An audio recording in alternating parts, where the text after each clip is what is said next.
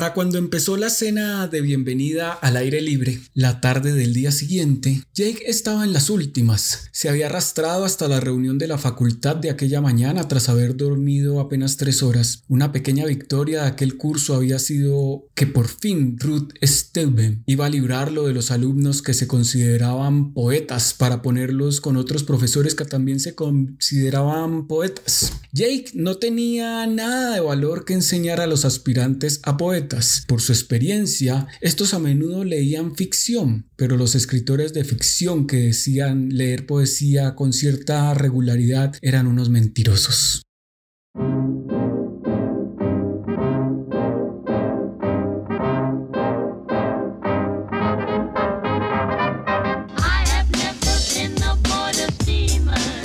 Bienvenidos y bienvenidas a esta vorágine de libros.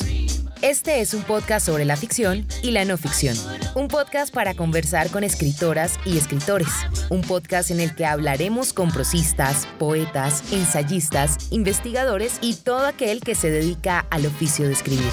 Un podcast en el que también les contaremos qué estamos leyendo. En suma, este es un podcast para hablar de libros, el mejor invento que la humanidad haya podido crear. Bienvenidos y bienvenidas a esta vorágine de libros. Dirige y conduce Pacho Escobar. Lo que acaban de escuchar es un fragmento de la novela La trama de Jan Han Horelitz, el libro de ficción que recomendaré en este episodio. El otro libro del que hablaré es sobre uno de no ficción, titulado Mariposas y murciélagos, del periodista peruano Julio Villanueva Chang. Bienvenidas y bienvenidos a esta vorágine de libros. Sí, este es un episodio para recomendar libros, si me lo permite. Hoy hablaré de la novela de la escritora Jan Han Horelitz, acotando que creo que no le pudo poner mejor nombre. La trama. Sin hacer spoiler, les cuento de qué El protagonista, Jacob Finch Bonner, es un escritor y ahora profesor que por ahí tuvo una novela que medio pegó, pero se tuvo que dedicar a la docencia porque el talento no le da para escribir. El primer gancho de la novela, el primer gancho atractivo, creo yo, es un profesor sin talento para escribir que vaya paradoja, enseña a escribir. En eso se le va la vida a Bonner, claro, en, temas de, de ocios y cultivando envidias y egoísmos.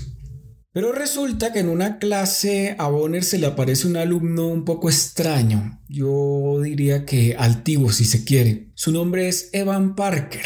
Y el alumno le dice que tiene la mejor trama del mundo para un libro. Le dice incluso que si ese libro eh, lo puede escribir, será el mejor libro del año y que periodistas y medios de comunicación se pelearán por tratar de entrevistar al escritor. El segundo gancho atractivo del libro, creo yo, es lo que yo llamaría la contención literaria. Resulta que Bonner, que es el narrador principal, es en primera persona, nos deja saber a los lectores que Parker le ha contado la trama que efectivamente es un, un, argumento, digamos, sin igual, una trama única, una historia que es apoteósica, pero hasta ahí.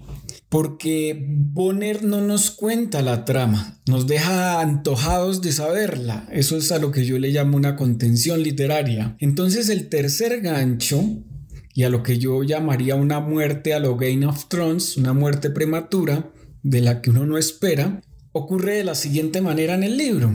La vida ha seguido para Bonner llena de amarguras por esa falta de talento, llena de egoísmos, llena de envidias. Y un par de años más tarde le da por preguntarse, bueno, ¿y qué, ¿y qué pasó con la novela de Parker o con Parker? Y vaya, vaya. Se da cuenta de que Parker murió y de que la novela nunca fue publicada. Entonces adivinen qué, el falto de creatividad se le roba la idea a Parker y escribe una novela con la trama de Parker, una novela que se convierte en un bestseller y que catapulta a un timador. El cuarto gancho de esta novela, de este libro, y hasta aquí llego porque de ahí en adelante es que comienza la trama, el cuarto eh, gancho eh, resulta que en medio de los aplausos y premios y todas las entrevistas que le están haciendo a Bonner, entrevistas que no le pertenecen además, premios que no le pertenecen. Eh, un día Parker abre su correo y alguien le ha escrito, eres un ladrón. Ahí empieza la trama.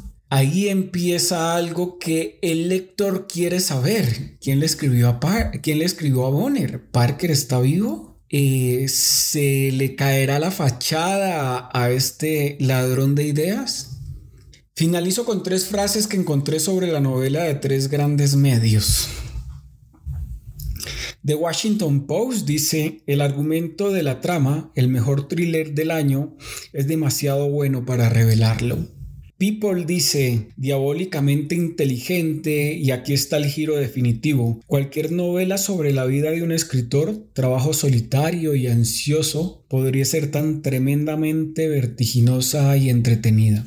Y el New York Times eh, hizo un review que dice, como fan desde hace mucho tiempo de las novelas de Corelitz, creo que la trama es un libro más valiente y trascendente hasta el momento te mantiene haciendo suposiciones y preguntas y también pensando sobre la ambición, la fama y la naturaleza de la propiedad intelectual.